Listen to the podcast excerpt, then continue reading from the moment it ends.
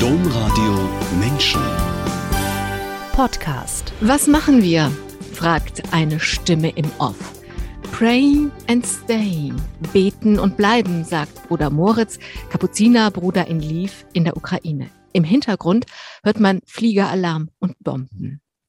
Die Stimme aus dem Off kam von Bruder Jeremias ebenfalls Kapuziner, der zusammen mit Bruder Moritz Hilfstransporte in die Ukraine organisiert. Sechs 40-Tonner randvoll mit medizinischem Notfallmaterial und Essen konnten schon losgeschickt werden. Die beiden Kapuzinermönche selbst machen sich jetzt auch wieder auf den Weg. Vorher aber ist Bruder Jeremias jetzt noch zu Gast in dieser Sendung. Herzlich willkommen, Bruder Jeremias. Danke für die Einladung. Bruder Jeremias, Sie gehören zum Kapuzinerkloster in Münster und wir nehmen diese Sendung online auf. Ich sehe hinter Ihnen ein Foto, das zeigt Sie mit einem Isländer. Wo genau treffe ich Sie denn an? Auf dem Bild treffen Sie mich im Schwarzwald an. Mhm. Und da jetzt? Waren wir oder da war ich als ähm, Fahrseelsorger tätig und wir waren da gerade bei einer Sternwallfahrt, Reitergottesdienst haben wir gefeiert und ähm, das ist ein Isländerpferd gewesen, das ich dort immer zur Verfügung hatte zum Reiten, weil ich leidenschaftlicher Westernreiter bin. Und das war halt eine gute Gelegenheit und das hat man mir zum Abschied geschenkt, als ich aus der Pfarrseelsorge dann gegangen bin. Herzlich willkommen, alle, die diese Sendung eingeschaltet oder sich diesen Podcast heruntergeladen haben. Mein Name ist Angela Krumpen. Bruder Jeremia, Sie stehen kurz vor einer neuen Reise in die Ukraine. Und wenn ich richtig zähle, ist das die dritte Reise. Die erste Reise war eine Anfrage Ihres noch ganz jungen Mitbruders Moritz, den Sie kaum kannten. Wie kam es denn zu dieser ersten Reise? Den Bruder Moritz, der ist im Noviziat in Italien gewesen und war dann eine gute Woche bei uns in Münster und dort haben wir dann auf unserem Mattenkapitel ein wenig zusammengearbeitet, aber das war so der einzige Kontakt. Und als er dann stabil in Münster war im Februar, er ist dann gekommen kurz bevor die Russen die Ukraine überfallen haben, ähm, dann hat er zu Kriegsbeginn gleich gesagt, da müssen wir doch eigentlich hin und helfen bei einem Mittagessen. Und dann habe ich gesagt, ach, da wäre ich dabei, für sowas bin ich zu haben. Hm. Und dann ging das so ein bisschen hin und her und dann haben wir gesagt, okay, wir lassen uns noch Zeit, aber es ist schon mal gut voneinander zu wissen. Und ich hatte dann die Idee, als ich meine Mutter besucht habe in Oberhausen auf der Rückfahrt, äh, nicht jetzt unbedingt einen Hilfstransport oder Hilfe zu leisten, sondern einen Pilgerweg zu machen, wie der heilige Franziskus, sozusagen mitten in den Kreuzzügen und ich wollte dann einfach von Münster aus nach Moskau gehen und dem Herrn Putin das zurückbringen, was er uns allen geraubt hat, nämlich den Frieden. Und das habe ich dann an besagtem Abend dem Bruder Moritz gesagt und dann schmunzelte er und sagt, warum können wir nicht das eine tun und das andere auch? Und wir müssen ja nicht das eine tun und das andere lassen. Und so ist dann eine helfende Gebetsgemeinschaft entstanden und wir waren dann Anfang, Mitte März zwei Wochen zusammen in der Ukraine. Und das war dann diese erste Reise, mh, hm, zu zweit unterwegs zu sein. Sie haben sich jetzt so gefunden, aber das ist ja was Urbiblisches, zu zweit in die Mission oder auf eine Sendung oder mit einer Aufgabe betraut zu werden. Also Jesus hat seine Jünger schon zu zweit immer ausgesandt auch. Aber was noch für mich viel oder für uns beide, für Moritz und mich viel ausschlaggebender war, ist, dass in unserer Regel des heiligen Franziskus drin steht, dass die Brüder zu zweit durch die Welt ziehen sollen. Hm. Dann geht es natürlich auch um die geistliche Gemeinschaft, dass man miteinander beten kann, gerade auch im Psalmgebet, dass ja ein Wechselgebet ist und das Stundengebet überhaupt. Aber es geht eben auch darum, füreinander Sorge tragen zu können, sich miteinander austauschen zu können über das, was man erfährt und der Mensch ist halt auch niemand, der alleine unterwegs sein sollte. Und das Korrektiv zum Beispiel, auch das brüderliche Korrektiv, da hat einer eine Idee und der andere bremst dann erstmal und am Schluss kommt dann, wenn man sich so wie bei uns jetzt auch am Anfang schon dann auf dem Mittelweg findet, kommt dann richtig was Gutes bei raus. Und das ist halt durchaus in unserer christlichen Spiritualität tief verankert. Da sind ja auch zwei Generationen miteinander unterwegs. Also ich sage jetzt mal, der Moritz könnte ja auch ihr Sohn sein. Ähm, Hat das auch ich was schon Gutes? Fünf afghanische Söhne, das reicht mir. Danke. Ich weiß, dass, da kommen wir auch gleich drauf, aber ähm, mir geht es eigentlich darum, so dass so eine, mh, mm, dass so ein generatives, heißt das neudeutsche Wort dafür, ein generatives Unterwegssein, also wo sich Generationen verbinden, ja vielleicht auch wirklich was Produktives haben kann, ähm, dadurch, dass sie vielleicht mit mehr Erfahrung vielleicht gelassener sein können, dass aber auch vielleicht dieses noch Jugendliche, junge Erwachsene sich die Dinge machen wollen, dass sich das einfach ergänzt. So stelle ich mir das jedenfalls optimalerweise vor. Ja, es ergänzt sich. Und ähm, in dem Fall muss man einfach sagen, in einer Situation war es tatsächlich gut, dass ich der Ältere war und dann gesagt habe, Moritz, das kannst du jetzt nicht alleine entscheiden. Du kannst nicht einfach die Soldaten in die Nähe eines Kriegsgebietes bringen. Lass uns bitte darüber reden, was das bedeutet. Hm. Auch, dass es eventuell das Leben kosten kann. Und da habe ich ihn dann ein einziges Mal auf, unserer, ähm, auf unserem Einsatz in der Ukraine dann ausgebremst.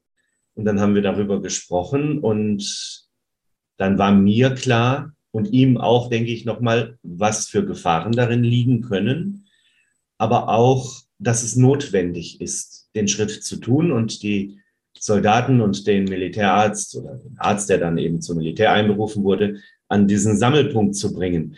Und da haben wir dann schon gespürt, auch im Nachklang, wenn wir dann darüber gesprochen haben, dass es eben gut war. Und so muss man sagen, wir hatten wenige Situationen, wo wir uns wirklich korrigiert haben, aber Ideen ergänzt, ähm, andere Perspektiven aus der Erfahrung heraus oder aus dem Jugendlichen heraus einbringen und schauen, dass es zu einem guten, zu einer guten Tat führt, zu einem guten Weg führt, das ist durchaus richtig. Ja, das ist eine wirklich wertvolle Sache. Wenn man es aus meiner Perspektive als geistliche, hm. als Ordensleute tut und nicht nur um der Produktivität oder der Wirtschaftlichkeit oder Effizienz willen, sondern wirklich eine Sache ganzheitlich dann betrachtet zu zweit und dann entscheidet, welcher Aspekt ist jetzt der richtige, welchen Aspekt einer Sache wollen wir jetzt dann auch wirklich umsetzen. Oder Jeremias, jetzt ist, sind so Worte gefallen wie Soldaten und in die Nähe von der Front bringen. Denn wenn ich bisher so von Reise gesprochen habe, dann klingt es ja irgendwie so harmlos, weil eine Reise machen, das, äh, das sind wir im Frieden Gott sei Dank gewohnt.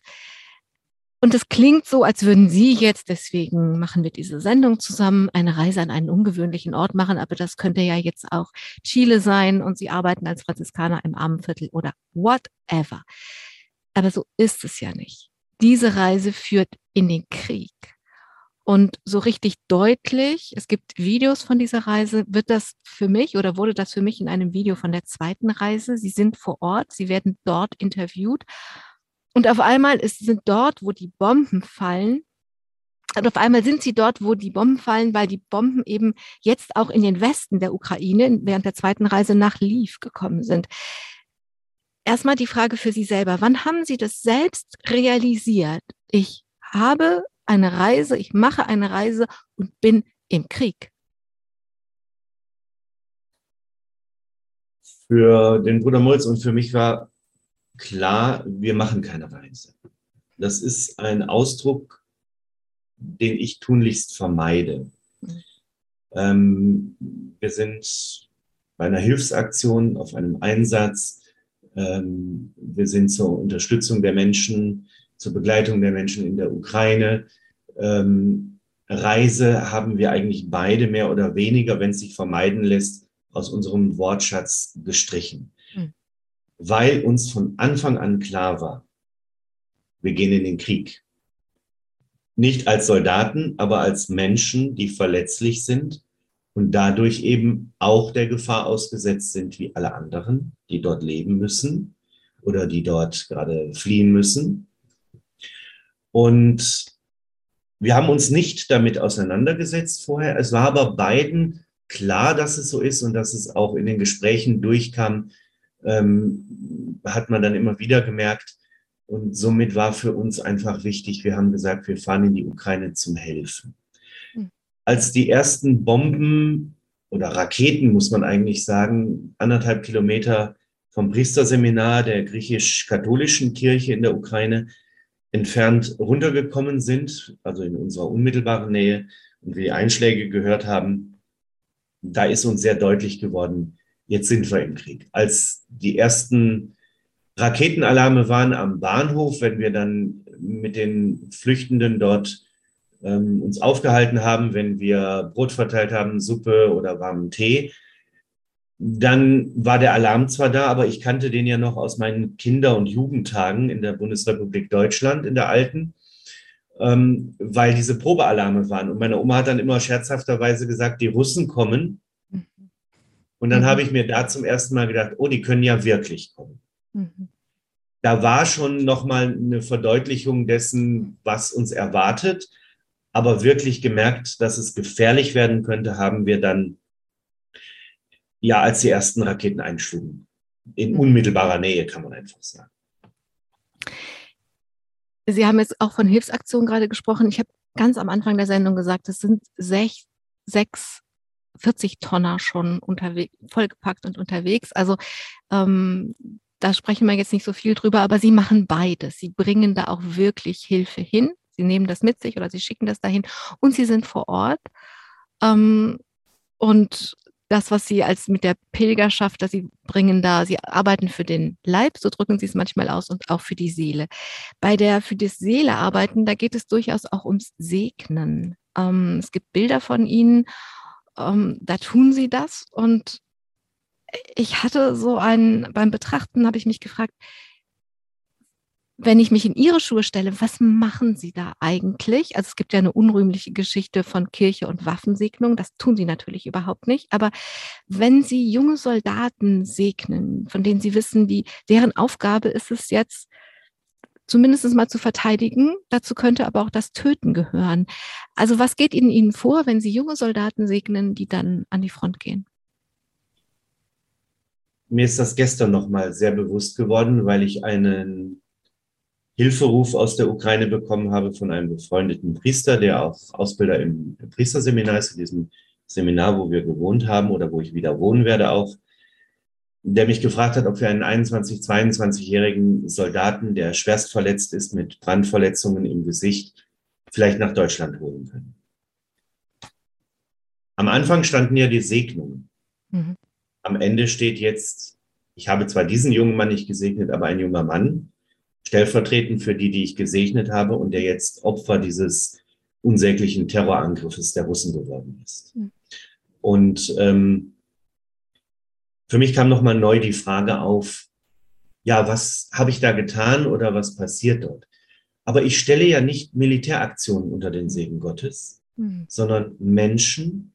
Und das ist mir in der Ukraine nochmal ganz anders deutlich geworden, als wenn ich andere Kriege habe auch aus dem Geschichtsunterricht heraus, Angriffskriege, Kriege, wo auch Deutschland verwickelt war. In der Ukraine sind ja Menschen, die sich verteidigen. Und ich segne nicht Menschen, die andere töten wollen. Ich habe Gespräche gehabt mit Männern und Frauen, die einberufen wurden, sich freiwillig gemeldet haben, die gesagt haben, Brat, also Bruder, ich habe Angst, aber ich muss doch mein Land verteidigen.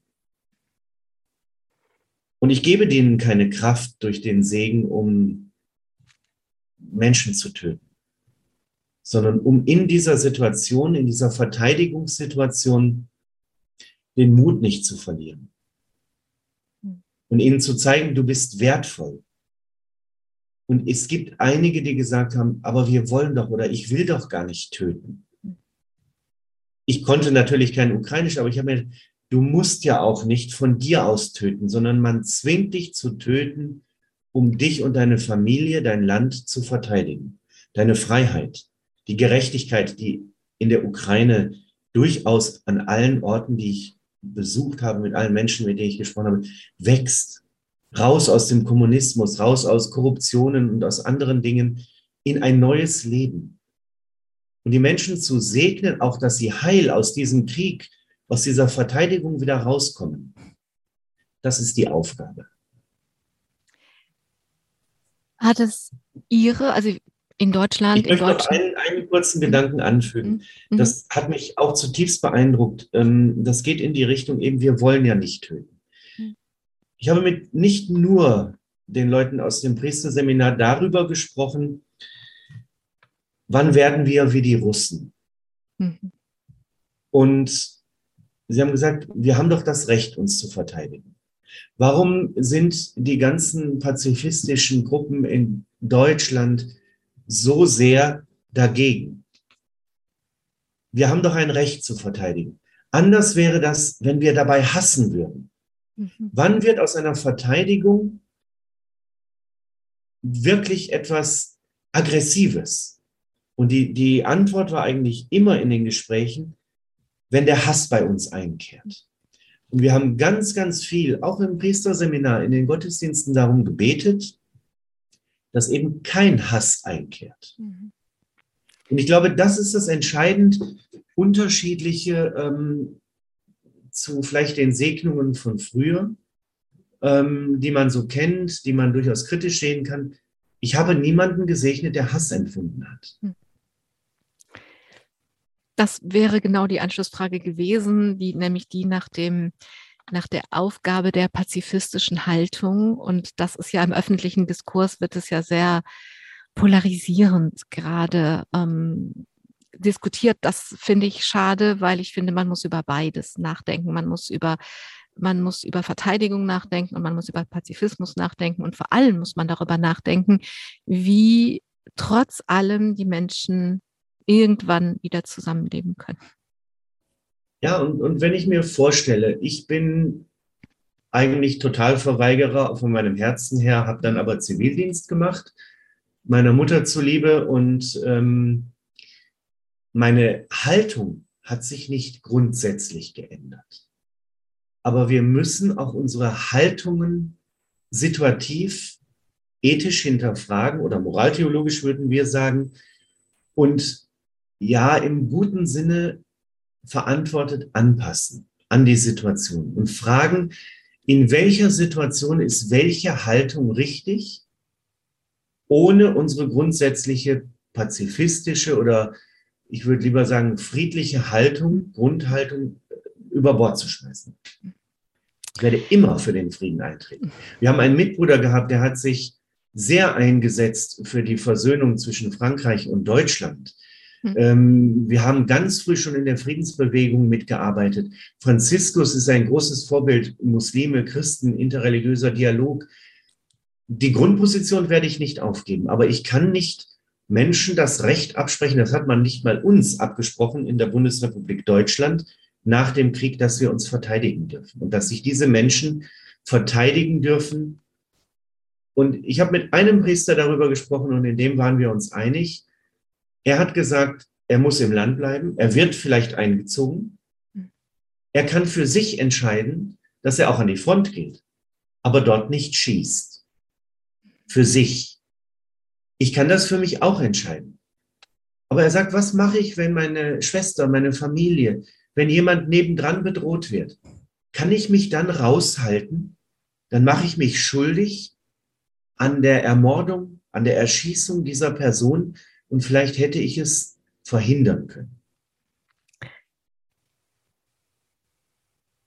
Ich denke dann ganz oft, ich habe da auch deswegen jetzt viel drüber nachgedacht, ähm, weil eines meiner Kinder auf einmal gesagt hat, ähm, das ist ein junger Mann, ähm, wir können das doch nicht den anderen überlassen, die Freiheit zu verteidigen und schickte mir auf einmal ein Bewerbungsfoto von der Bundeswehr Offizier werden. Also ich habe da sehr viel drüber nachgedacht und habe dann irgendwann gedacht, vielleicht gibt es Situationen, in der wir das, was wir immer versuchen, ähm, also möglichst keine Schuld auf uns zu laden, nicht tun können.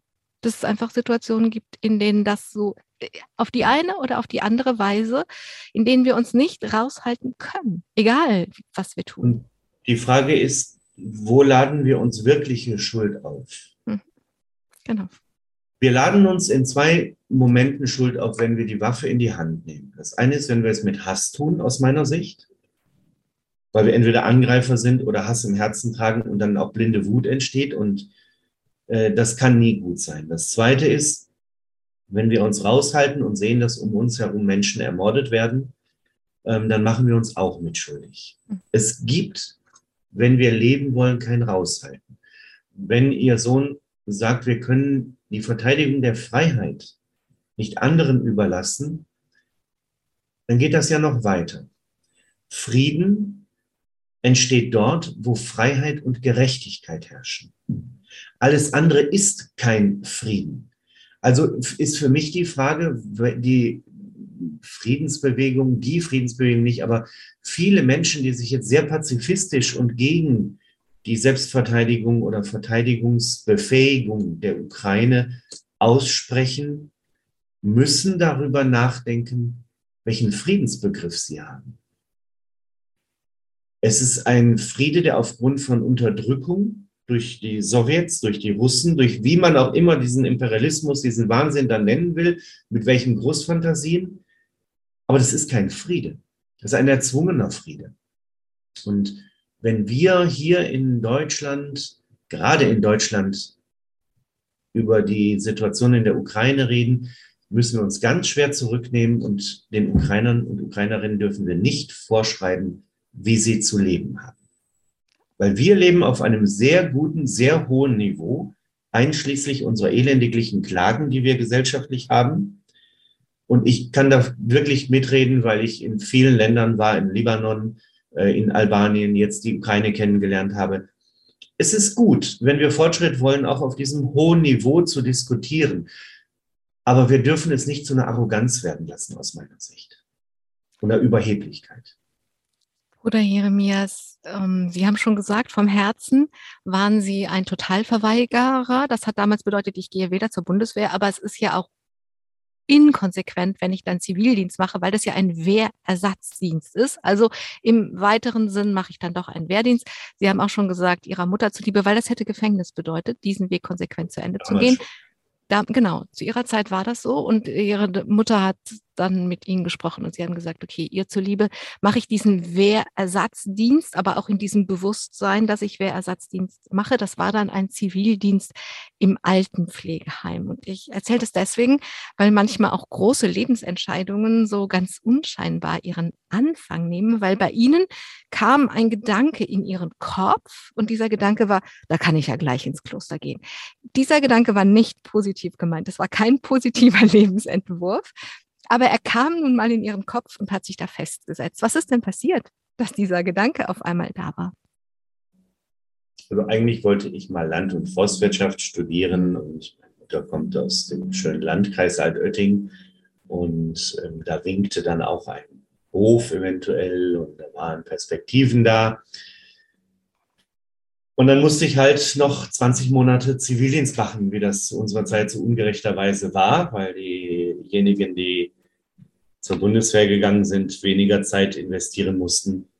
Und da diese Zeit so lange war, denkt man viel nach, beziehungsweise ganz spontan ging das bei mir. Wir hatten halt eine Frühstückspause und ich habe tatsächlich zwischen Frühstückspause und Pinkelpot, weil dann eine Dame eben geklingelt hat und ich wusste, dass sie einfach ein Steckbecken brauchte zum Wasser lassen, habe ich mein Brötchen genommen, das Steckbecken genommen und bin dann losmarschiert ans andere Ende der Einrichtung sozusagen und habe dann überlegt, eigentlich könntest du was sozial-karitatives machen. Und das hat sich dann so festgesetzt und ähm, etwas später habe ich dann überlegt, ich wollte immer eben auch in die Landwirtschaft. Ich bin leidenschaftlicher Jäger gewesen. Jäger bin ich immer noch, aber die Leidenschaft hat nachgelassen und ich jage einfach nicht mehr. Ähm, eben Westernreiter auch. Ich habe von Kindheit an bin ich geritten und ähm, da sind so gewisse Hobbys oder dann eben der Wunsch, so fünf, sechs Kinder haben zu wollen. Dieser Wunsch äh, war dann sehr stark da und ich konnte all diese Wünsche mir nicht erfüllen, weil damals schon Menschen, die sozial karitativ als Altenkrankenpfleger, wie auch immer tätig waren, nicht wirklich viel Geld vom Staat bekommen haben und das hat sich auch nicht geändert. Und dann habe ich mir so frustriert gedacht, da kannst du ja gleich ins Kloster gehen, da hast du auch nichts vom Leben, hm. wäre so der Nachsatz. Und ja, dann hat sich dieser Gedanke mit dem Kloster festgefressen. Und dann ist es halt so gekommen, dass ich jetzt seit 32 Jahren, wenn man das Postulat mitrechnet, einfach mit den Kapuzinern unterwegs bin. Sie machen die Dinge ja gerne gründlich. Und als sich das mit dem Kloster festgefressen hat, haben Sie dann so ein paar Alternativen durchgespielt. Ja, das also, waren dann, aber das darf man fast gar nicht erzählen. Doch, ich erzähle das jetzt, wenn ich darf. Ich erzähle das gerne auch, aber es Kann, ist halt schon. Sie. ja, aber dann machen ich habe halt dann überlegt, ich habe halt dann überlegt, welche Orden oder wo könntest du denn da hingehen und wie das halt so ist, wenn man jung ist, da kennt man die Klassiker, die man im Religionsunterricht, solange man den noch hatte zumindest, ähm, kennenlernt. Und dann fing ich so mit den Jesuiten an und die waren mir alle zu gescheit als Arbeiterkind, so mit Studium und vielleicht Zweitstudium und so weiter und ewig lang an der Uni rumhängen, das war einfach nichts für mich. Und dann habe ich die schon mal abgehakt und dann ging es bei den Predigern weiter, also bei den Dominikanern. Das war mir dann irgendwie klar, dass es die dann noch gibt. Und dann ist mir klar gewesen, dass die halt ähm, ja ganz viel auch predigen und da früher halt Missionen gemacht hatten und so weiter. Und da habe ich dann auch gesagt, das Reden war damals noch nicht so mein Ding. Ähm, das passt nicht zu dir. Und außerdem haben die weiße Habite gehabt und mit Spaghetti essen wäre dann auch vorbei gewesen. Habe ich mir damals so gedacht. Halt. und dann kamen da noch so die Benediktiner als dritter Klassiker, kann ich fast nur noch sagen. Und da habe ich gedacht, nee, so fromm bin ich jetzt nur auch nicht. Also so viel beten, das geht für dich gar nicht. Und dann habe ich so frustriert, habe ich gedacht, wer fällt dir denn da jetzt noch ein? Das ist ja eigentlich gar nicht so. Und jetzt habe ich gedacht, jetzt lasse ich mich schon auf den Weg ein und überlege mal, was könntest du denn so machen aus deinem Leben? Und dann ende ich da in der Sackgasse. Und dann fiel mir eben ein, dass wir ja dieses Lied, was ich nie mochte, in der Schule immer wieder gesungen haben, nämlich Laudato Si, diesen modernen Schlager über den Sonnengesang. Und dann habe ich mal nachgeguckt und habe mich an Franziskus und die franziskanische Bewegung ein wenig erinnert und habe dann gemerkt, ja, das könnte es sein. Ein bisschen Studium, ein bisschen Beten, ein bisschen was Soziales, eine gute Mischung letzten Endes aus allem. Und dann bin ich bei den Kapuzinern gelandet aus verschiedenen Gründen und bin dann da hängen geblieben. Bruder Jeremias, was jetzt die Gründe für die Kapuziner waren, das können wir vielleicht in dieser Sendung nicht ergründen. Was wir vielleicht noch ergründen können, ist, dass sie überhaupt nicht vorhatten, Priester zu werden. Und ich jetzt doch mit dem Priester spreche. Was sie gemacht haben, ist erst Theologie studieren, dann Krankenpfleger werden, ihre, den Abschluss haben sie gemacht am 9. September 2001. Was für ein historisches Datum und was für ein Bild, an diesem Tag eine Krankenpflegeausbildung abzuschließen, also die Menschen zu heilen. Und danach sind sie am 2003 zum Priester geweiht worden. Was hat denn diesen Umschwung gemacht? Also warum wollten Sie auf gar keinen Fall Priester werden und sind es am Ende doch? Ich konnte es mir nicht vorstellen, Priester zu werden, weil ich nicht wirklich so viel mit der katholischen Kirche zu tun hatte ähm, und auch das Pech hatte, nicht wirklich gute Vorbilder zu finden. Hm. Verstehe. Es gab später dann ein Vorbild für mich, das ist der jetzige Weihbischof von Essen, äh, Ludger Schepers. Der hm. war Kaplan in unserer Gemeinde, dann wurde das ein bisschen besser, aber ich war eigentlich nur in der Jugendarbeit, weil mir die Jugendarbeit gefallen hatte und ansonsten war da nicht viel.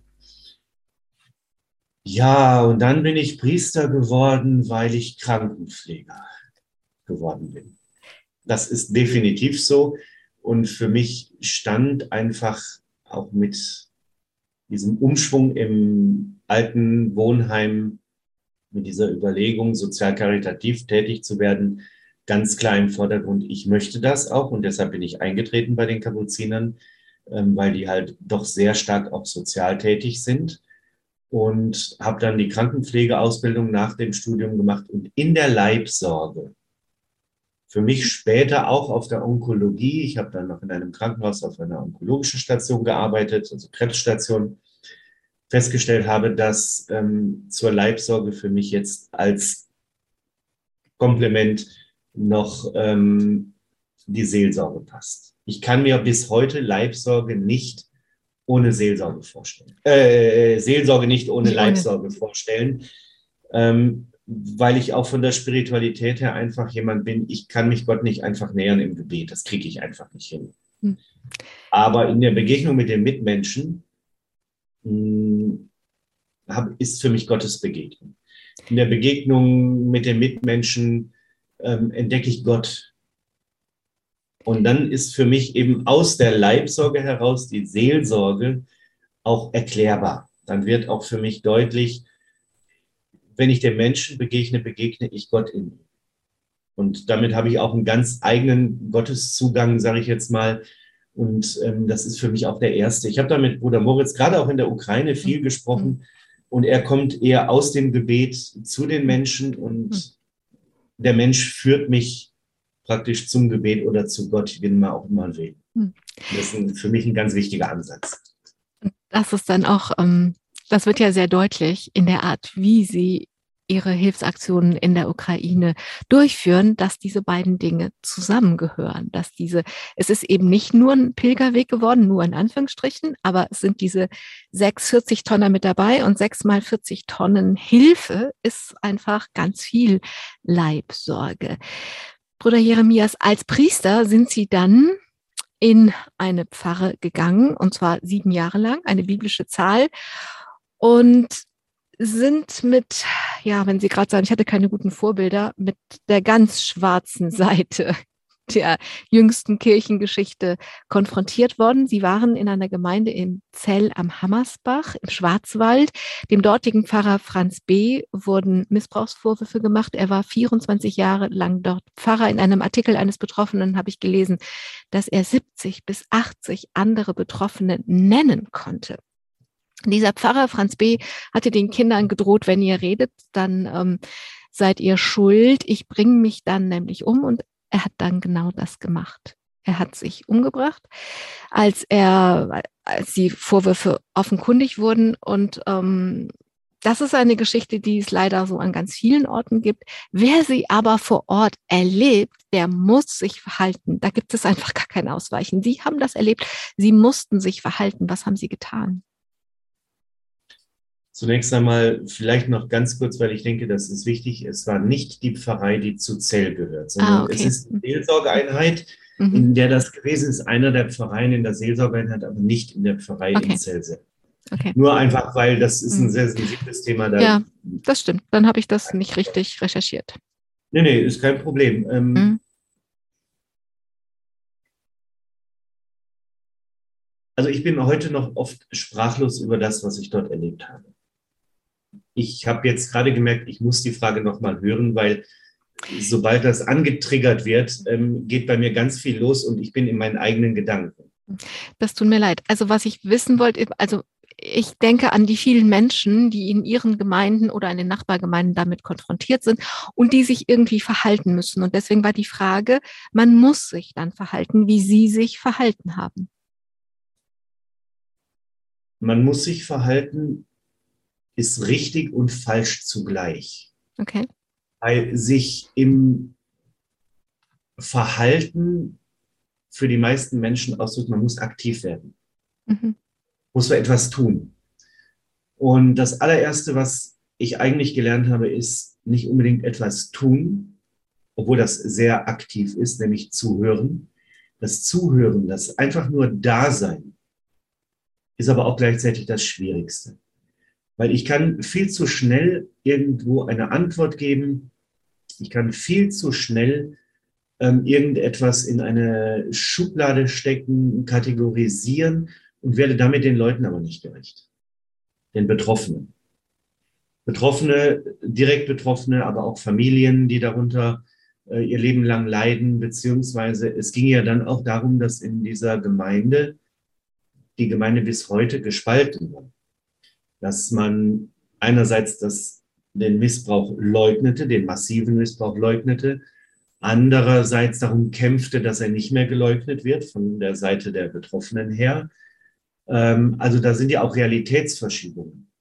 Und für mich als Krankenpfleger, der vom Menschen herkommt, war wichtig, da nochmal ganz deutlich zu lernen, das allererste und wichtigste ist das Zuhören. Und damit geht ein zweiter Schritt eigentlich einher. Wenn ich zuhöre und aktiv zuhöre, nehme ich ernst. Und dann ist klar, auf wessen Seite ich mich auch stelle im Laufe der Zeit. Und da haben wir natürlich das Glück gehabt, dass der Mitbruder, der mit mir den seelsorglichen Dienst in diesen Gemeinden getan hat, ähm, der gleichen Meinung war und dass wir in einen Strang gezogen haben. Und wir haben uns dann ganz klar auf die Seite der Betroffenen positioniert. Und das war auch für unser Seelsorgeteam sehr schnell klar.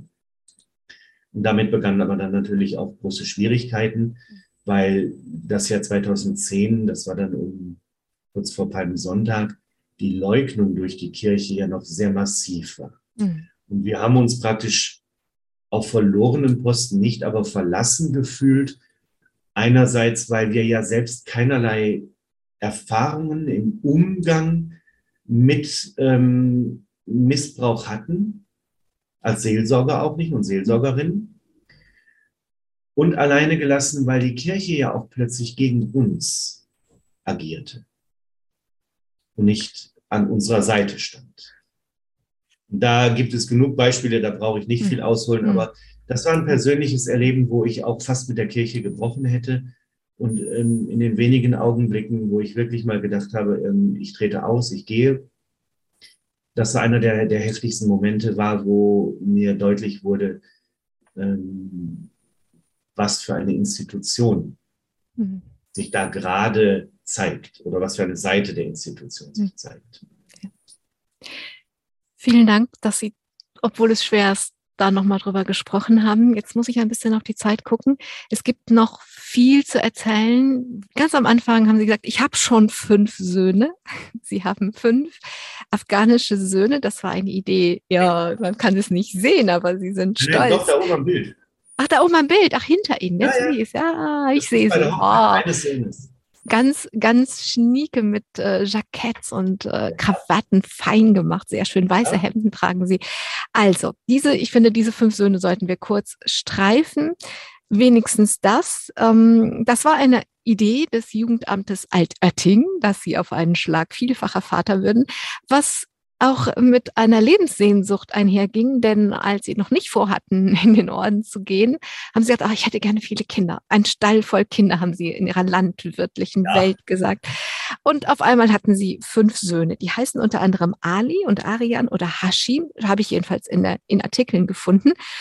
Äh, vielleicht die Frage, wie sind denn aus diesen Schützlingen, die es erst waren, Söhne geworden?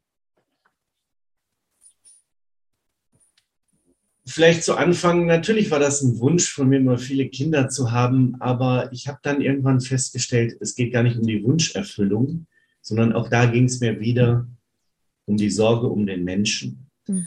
Und das stand so am Anfang. Es waren ungewisse Zeiten, wir kannten einander nicht und die Jungs haben sich eigentlich erst in der Notaufnahme, im Erster, in der Erstaufnahme in Altötting kennengelernt, ähm, kannten sich also auch nicht, waren aus verschiedenen Volksgruppen äh, aus Afghanistan, was auch nicht ohne Schwierigkeiten manchmal ist, auch unterschiedliche Konfessionen, nämlich Schiiten und Sunniten. Ähm, und eine Gruppe wurde daraus, weil wir miteinander Shisha geraucht haben.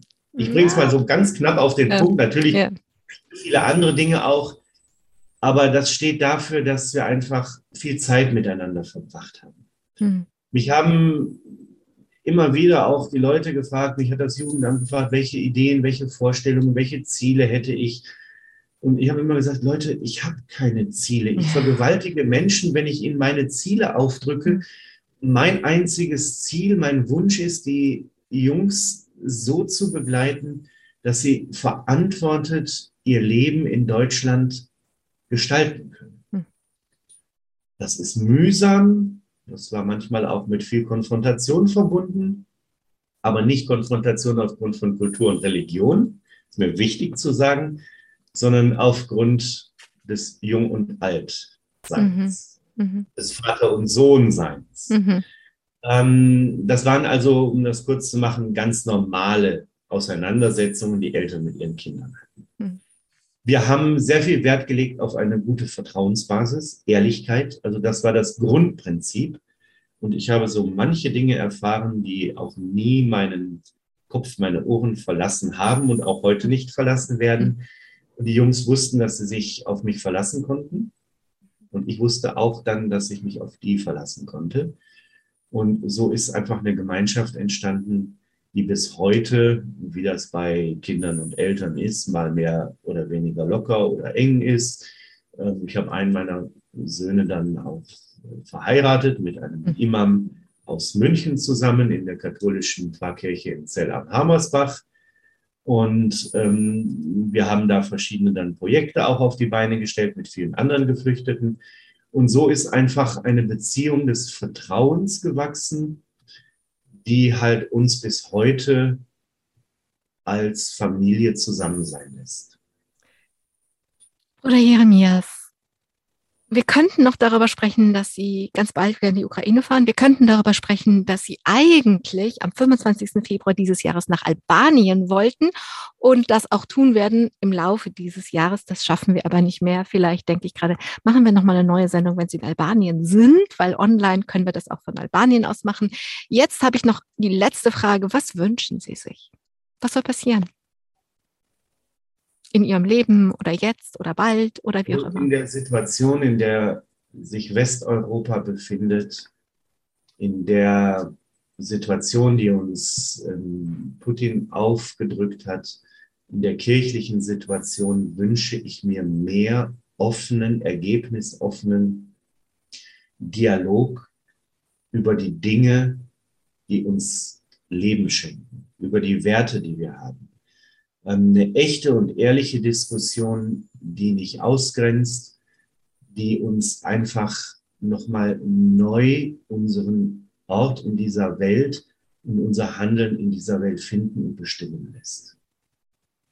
Bruder Jeremias, dann wünsche ich Ihnen, dass Sie Erfahrungen von einem solchen Dialog machen und uns allen, dass wir uns an Dialogen so beteiligen, dass wir mehr Leben haben. Mein Name ist Angela Krumpen. Allen alles Gute. Domradio Menschen. Weitere Informationen finden Sie auf domradio.de.